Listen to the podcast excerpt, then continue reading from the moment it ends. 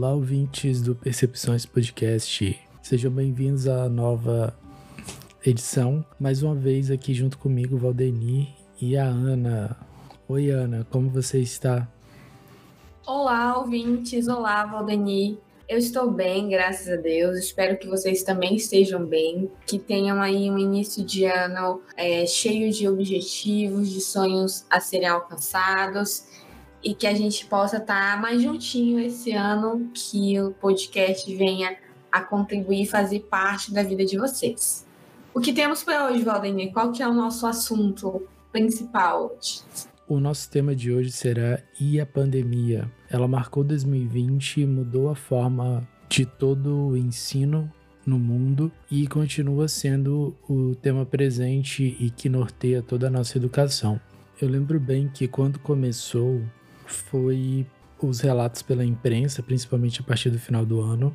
E no IFAC, eu lembro que até alguns colegas chegaram a comentar no começo do ano, no começo do semestre, que provavelmente por ser uma região quente, ela não chegaria, não teria tantos problemas no Brasil e que era um alarde e que talvez fosse uma questão de higiene da Europa e outras questões que a gente viu no decorrer do tempo que se tornaram falsas. Quando de fato o instituto foi afetado, eu lembro que a gente estava na última aula de uma disciplina e foi meio que uma correria para terminar, porque a gente acabaria não sendo tão prejudicado por isso, por ser a última aula da disciplina. Entretanto, muitas pessoas foram pegas de surpresa e os casos no estado, eles começaram a aparecer um após o outro, acabou tendo um impacto gigantesco em toda a população.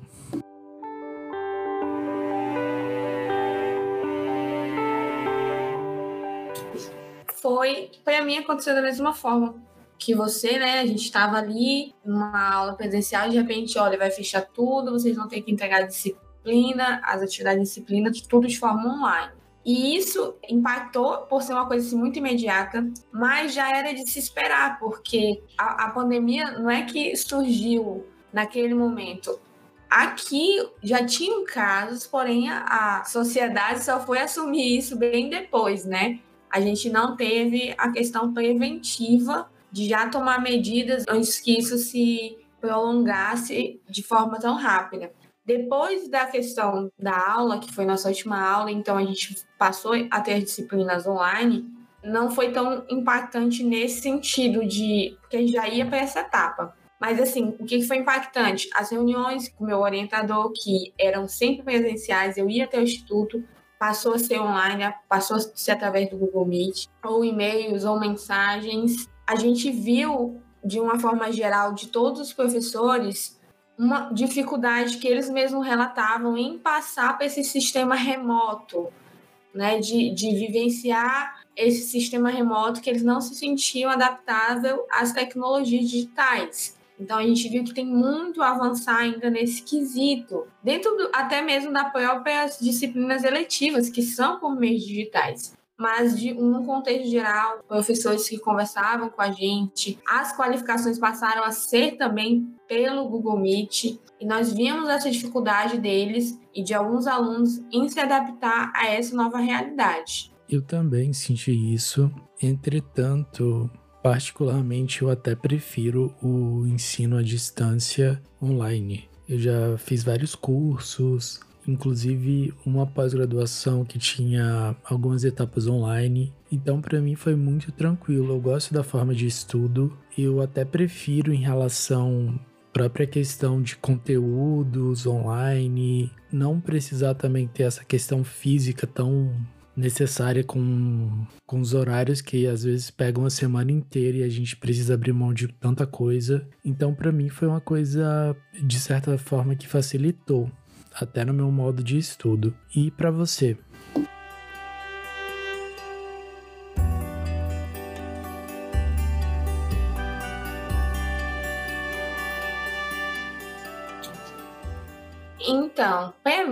E como eu tive a minha primeira faculdade, minha primeira graduação no, na modalidade à distância, eu sempre me adaptei muito a isso. E eu, gost, eu gostei muito do, da, minha primeira, da minha primeira graduação, que era online. e tinha muitos conteúdos bons, muitas coisas boas, assim. Eu gostei muito. Para mim não teve um impacto muito grande nesse sentido. Também, graças a Deus, meu orientador, ele, ele consegue trabalhar com as tecnologias digitais e a gente não teve uma grande perca nesse sentido. Mas eu tenho observado que alguns orientadores, alguns alunos que são professores também estão tendo que enfrentar essa mudança também na forma de ensino deles, né? Não só como orientandos. Então, eu tenho observado há uma dificuldade.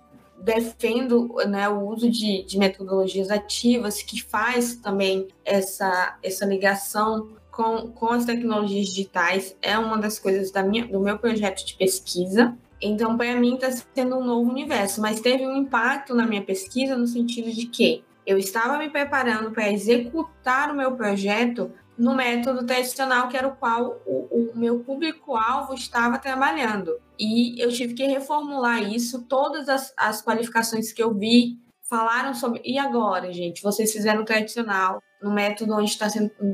Onde era as aulas presenciais. E aí, agora, qual vai ser o plano de vocês? Qual vai ser o plano B? Porque nós temos um ensino remoto. E aí eu estou tendo que reformular todo para o ensino remoto porque não há uma previsão certa, já tem que executar ano que vem, como a maioria dos colegas, não há uma previsão certa de quando nós iremos retornar às aulas presenciais. Então, assim, meu impacto foi nesse. Agora eu tenho que fazer novas leituras, rever, para poder conseguir estar tá com tudo certinho para o ano que vem, o início de, de fevereiro, estar tá executando o meu projeto nessa modalidade de ensino remoto. E com você, Valdemir, como que está sendo?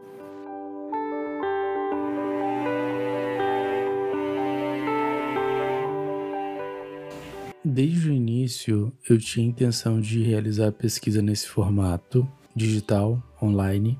Entretanto, eu já imaginava que seria um problema tanto na qualificação, que alguns professores não iriam gostar desse tipo de formato, quanto eu poderia ser questionado quanto à adesão dos participantes da pesquisa nesse formato. Entretanto, devido a tudo que aconteceu, acabou sendo a solução mais prática e necessária para dar andamento ao meu projeto. Então, de certa forma, não me atrapalhou, mas pelo contrário, me permitiu continuar a pesquisa e também foi muito mais fácil para mim conseguir pensar e organizar, inclusive os métodos de, de coleta e análise. Pelo menos para mim, no final das contas, foi algo positivo. E para você, também foi?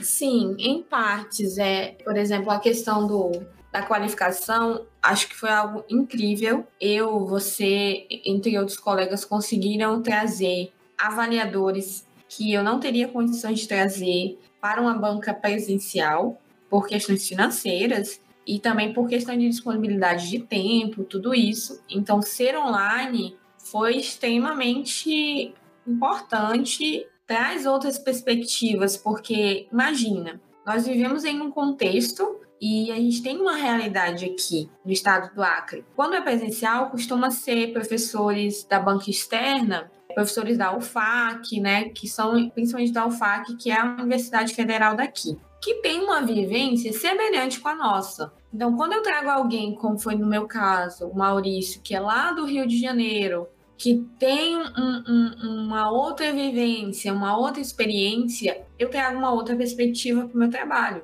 Então, assim, para mim foi muito relevante nesse quesito mesmo, porque o diferente também é interessante. E nós, querendo ou não, temos a visão interna que é do membro interno. Para quem não sabe, quando você vai qualificar, você tem dois avaliadores, que é o membro interno, que no caso nosso é do instituto, é referido à instituição onde você está sendo discente, e temos o membro externo, que é, é fora dessa instituição. Então a gente conseguiu trazer pessoas de fora que agregaram muito ao trabalho. Então eu acho que era uma coisa que deveria ficar, entendeu? Que deveria ser repensado, porque a experiência foi muito boa. Fora que colegas conseguiram ouvir a qualificação do trabalho, conseguiram fazer gravações, anotações. Eu tinha ido em uma banca de qualificação antes da, da pandemia, tinha uma, duas pessoas. A gente, eu vi bancas que tinha 30 pessoas. Então, assim, a disseminação do conhecimento foi muito maior, porque a banca de qualificação ela não serve só para a pessoa melhorar o trabalho dela, mas serve também para disseminar o conhecimento, para que novas pessoas conheçam, tirem dúvidas. Então, assim, essa parte para mim foi bem incrível. E eu concordo com você, Valdemir, quando a gente fala que algumas, algumas coisas vieram para realmente contribuir, vieram para realmente agregar, e que eu acho que era um empurrão que estava faltando a gente repensar a nossa forma de ensino. Como exemplo, a qualificação, mas também como exemplo que eu não me lembro o autor agora, mas é, foi citado diversas vezes que quando a gente pensa no modo de ensinar, se vinha um professor de 50 anos atrás e ele parar de dar aulas e ele retornar esse ano, ele vai estar tá lidando, ele não vai precisar se atualizar, porque a forma de ensinar ainda está muito igual. Então, assim, com a pandemia, alguns professores que estavam na sua zona de conforto tiveram que despertar, não só professores, tá? Porque a instituição e os alunos também precisam haver um, um, um, interesse conjunto. Vejo preocupações de, de, professores, alunos com isso. Como é um processo de, de transição, algumas pessoas vão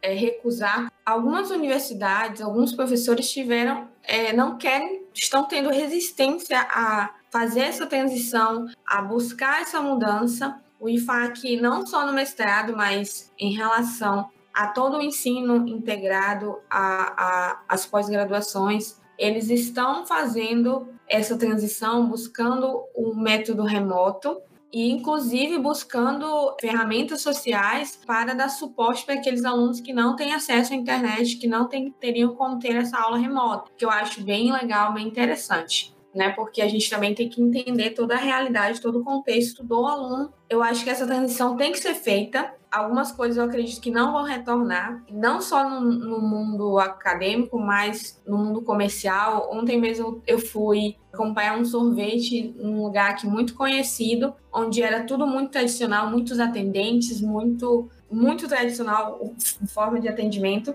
E eu cheguei lá e estava tudo automatizado, tudo em autoatendimento. Eles estavam assim tendo algumas dificuldades iniciais, eu percebi, com o sistema, com tudo isso, mas é natural. Então, assim, eu conversando com a gerente, ela disse: olha, é porque a gente teve que mudar, teve que se adaptar, e ali a gente viu novas, novas oportunidades. A mesma coisa com o ensino, a gente vai ver novas oportunidades e vai lhe deparar ali com as dificuldades, mas também com as recompensas desse, desse novo sistema.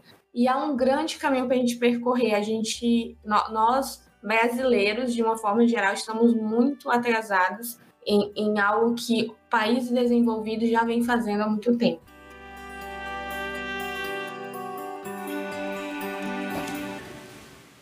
Levando em conta tudo isso que foi dito, o nosso país ele produz muitas desigualdades. É difícil até conseguir expressar isso em uma palavra, porque quando se trata da educação, num contexto como esse ainda é mais explícito. Infelizmente no nosso país a educação ela nunca é levada como algo que tem que partir da família. Normalmente ela é vista como algo ofertado pelas escolas, pelas instituições, como se fosse uma coisa à parte. E a responsabilidade estivesse muito centrada nesses atores, na escola, nos professores e por mais que a pandemia esteja aí, existe a necessidade de que os alunos tenham essa participação da família, a gente sabe que isso continua sendo muito criticado. Eu não sei como você se sente sobre isso, mas infelizmente eu vejo que a gente precisa mudar a nossa cultura. É algo que precisa evoluir e precisa ter uma discussão, uma reflexão, uma mudança de postura em relação a tudo isso. Sim, com certeza. É, eu me sinto desanimada, preocupada e, e às vezes, muitas vezes indignada. eu acho que seria essa palavra, porque o que eu tenho visto muito é que existe uma carga pelas leituras que eu tenho é, abrindo parênteses, pelas leituras que eu venho fazendo e, e pelo por a minha avaliação da, da, da sociedade. Existe uma carga de cobrança muito grande em cima dos professores durante esse processo de transição. E eu acredito realmente que tem que existir um querer dos professores, tem que existir uma motivação, uma busca por se adaptar, mas por eles estarem na linha de frente, acaba que tem uma sobrecarga de cobrança onde o Estado que tem um, um, uma total responsabilidade por fornecer recursos, muitas vezes não fornece. Os alunos, alguns que, que têm condições, muitas vezes precisa do suporte dos pais para estarem ali, para estarem tentando é, ensinar, tentando. Porque é feito um processo dentro da casa, né? A gente deixou de. de os alunos deixaram de estar dentro de uma sala de aula para estarem sob a supervisão dos pais dentro de casa. Então, assim, tem que ter todo um, conjunto trabalhando em equipe, que são professores, alunos, sociedade, a gestão e a sociedade como um todo, o Estado. Então, precisa tudo isso estar caminhando junto para a gente conseguir fazer um ensino de qualidade, mesmo em um momento emergencial que, no qual estamos vivendo. Então, o que que eu, por que esse desânimo? Por que essa preocupação? E por que, que a gente está tão atrasado? Porque essa conjuntura não está ocorrendo. E, e não estou vendo preocupação do Estado em fazer com que isso ocorra. O IFAC, é, que é a instituição que a gente tem mais contato, eu vi uma preocupação do IFAC, com, da gestão, em tentar. É, eu conversei com uma das nossas colegas que trabalha nesse setor e disse que foi feita uma pesquisa quando não dava por telefone, ia até a fazer visita domiciliar, ia até a casa do aluno para verificar se ele tinha condições de ter acesso à internet, é, foi fornecido um kit para acesso à internet. Aqueles que moravam na zona rural e não tinham condições, eram feitas as entregas do material impresso para tentar fazer com que eles conseguissem acompanhar o, o que foi estipulado para o estudo. Então, assim, existem, existem não, não existe um, um, nós não vivemos em um país igual, muito pelo contrário. A gente tenta buscar equidade nesse sentido de fazer, tentar dar a mesma oportunidade e oferecer para cada um, tentando sanar aquela, aquela necessidade que, que cada um tem diferente. Então, eu, eu acho que é uma discussão muito ampla, hum, muito complexa, mas de forma geral é, esse, é essa percepção que eu tenho, né? E que, e que infelizmente por parte do Estado eu não estou conseguindo verificar uma tendência para melhor, infelizmente. Sobre o exemplo que você falou agora há pouco, eu conheci inclusive um professor que, por ele trabalhar no interior do estado e não ter condições muitas vezes de internet ou outros recursos digitais, ele acabou utilizando métodos mais tradicionais, como celular ou mesmo telefone, para contactar alguns alunos, resolver junto com eles, chegar a enviar material impresso e se precisar passar horas no telefone para conseguir explicar. Então também existem iniciativas que partem dos próprios docentes e fazem a diferença.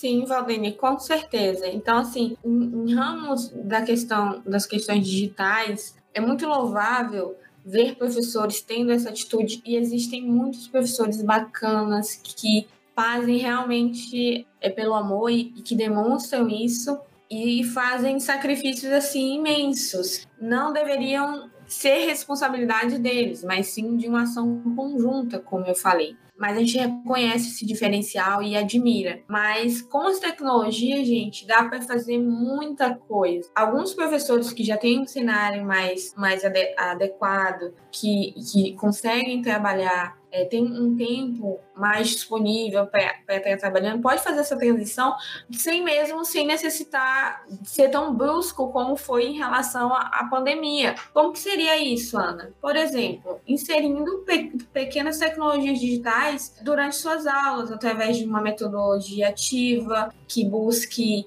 integrar algumas tecnologias, algumas plataformas, alguns meios de comunicação e trazer essas experiências para os alunos, mesmo depois que voltar para o ensino, por exemplo, o ensino presencial. Então, assim, é possível fazer isso, torna as experiências de aula interessantes. E talvez se a gente já trabalhasse um pouco isso, se os professores já conseguissem aos pouquinhos ter inserido isso em suas aulas, quando tivesse chegado esse momento, não tivesse assustado tanto todo mundo, tanto alunos quanto professores, e a experiência tivesse fluído melhor. Então é possível, eu acredito que é possível sim. Eu venho estudando isso, venho vendo exemplos de professores que trabalham inserindo as tecnologias digitais. É, Moran ele fala muito da questão, que é um autor sobre metodologias ativas, da questão de introduzindo essas metodologias ativas que tem a questão digital, porque nós vivemos em um mundo muito digital. Temos muito acesso a muitas informações, a muitas coisas através do smartphone.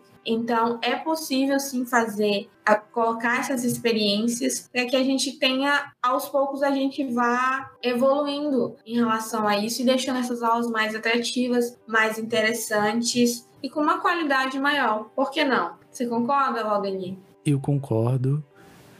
E acredito que quando se trata de tecnologias digitais e tecnologias no geral, é importante que a gente pense não nas tecnologias como uma solução com o fim em si mesma para a educação. É preciso pensar em como pode, como ela pode ser utilizada para auxiliar, ao mesmo tempo em que os alunos, o ensino, a gestão, os professores, a sociedade em geral estejam em conjunto, porque sozinha ela não vai resolver os nossos problemas. É um momento brusco de transição, entretanto, já que não existem outras mudanças e o próprio Estado não faz algo muito prático, fica muito num discurso político de vários governos que passam, sejam de esquerda ou de direita, eu espero que isso pelo menos sirva de aprendizado e lição para alguma coisa.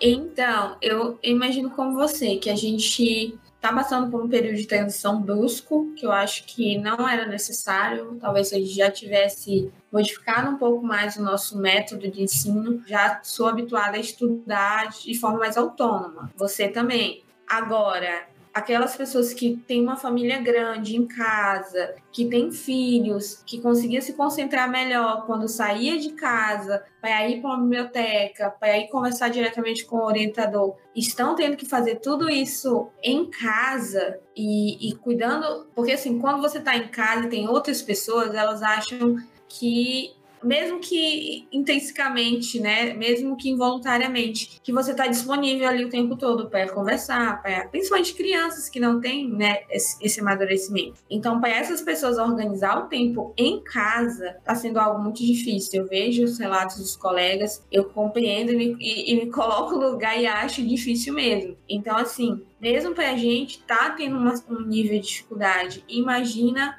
pro, por níveis de escolarização mais baixos, como ensino fundamental, ensino médio. Então, assim, é mais complicado. Então, que eu vejo para o futuro é que nós necessitamos sim analisar todos esses dados que estão sendo construídos agora, tentar, mas para analisar esses dados, a gente precisa de, de estipular a coleta desses dados, que eu acredito que muito não está acontecendo no Brasil. No IFAC, eu vejo uh, uh, uma preocupação com isso, em fazer essa análise prévia e estar tá fazendo essa análise durante esse período de ensino remoto e posterior, para fazer um comparativo, para tentar analisar o que, que podemos retirar de bom, o que, que podemos podemos evitar no futuro, mas eu vejo que o Brasil em si não está fazendo isso, acompanhando pelas notícias, isso me preocupa. Nós precisamos de dados para analisar com umas coletas relevantes, coletas de confiabilidade, para não ficar tudo é, no achismo. E para o futuro, eu acredito que a gente tem que fazer essa transição aos poucos e buscar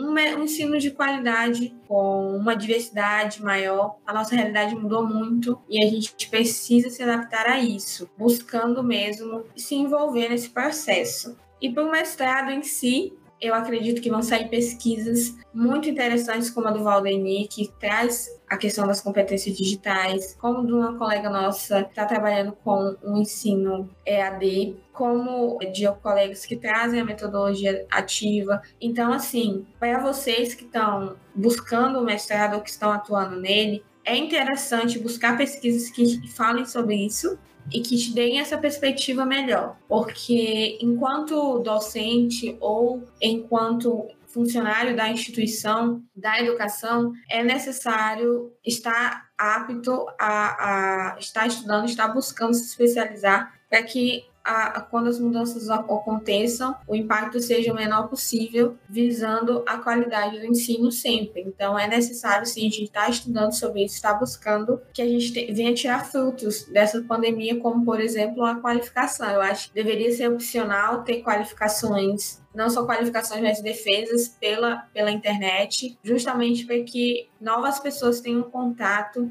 novas pessoas se identifiquem porque é uma discussão muito ampla sobre o conhecimento a nível de pós-graduação ser ainda muito restrito, elitizado, né? Que é uma, até uma, uma discussão para outro momento. Mas por quê? Porque existe a, a, ausência de divulgação, a quantidade pouca de vagas, e a gente precisa divulgar isso, a gente precisa que novas pessoas enxerguem essa realidade e queiram é, mergulhar nessas áreas. Então, assim, eu acho que divulgando talvez tenha despertado mais pessoas que foram lá assistir apenas um amigo, apenas um conhecido e acabaram, nossa, que legal, é diferente, e aí, será que eu quero? E buscando talvez esse caminho, a gente nunca sabe. Então, eu acho que algumas coisas têm que ser analisadas e têm que permanecer. Acredito que é isso, gente. Então vamos para as dicas da semana. Como a gente falou sobre tecnologias digitais, sobre metodologias ativas, mesmo que de forma mais sucinta, eu trouxe aqui um artigo que foi o primeiro que eu gostei muito, que eu tive contato ainda na minha pós em didática no ensino superior.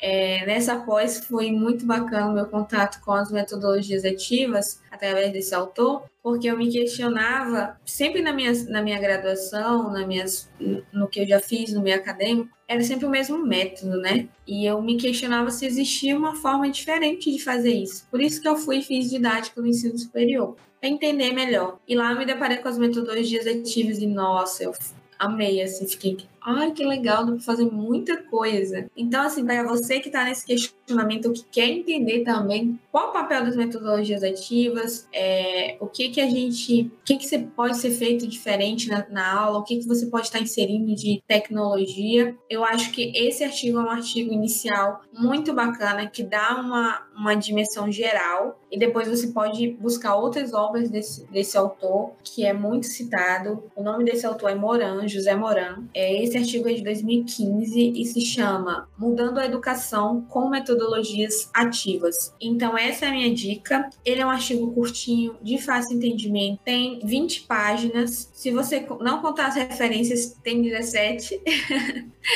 então, assim, é fácil de, de ler, é, a compreensão é bem bacana e vai te despertar vontade de, de se aprofundar um pouco mais. Então, essa é a minha dica. Moran, ele, ele compartilha de muitos pensamentos que a gente trouxe aqui sobre, sobre a necessidade de transformação, de se adaptar a essa, essa nova realidade, sobre o querer, querer do aluno, querer da sociedade, querer do professor em nessa mudança. Então, essa é a minha dica valiosíssima, tá? Utilizei na pós, estou utilizando esse artigo no mestrado, me fez um, um bem muito grande ter acesso a ele. Espero que vocês gostem e que causem um impactozinho positivo, como causou em mim.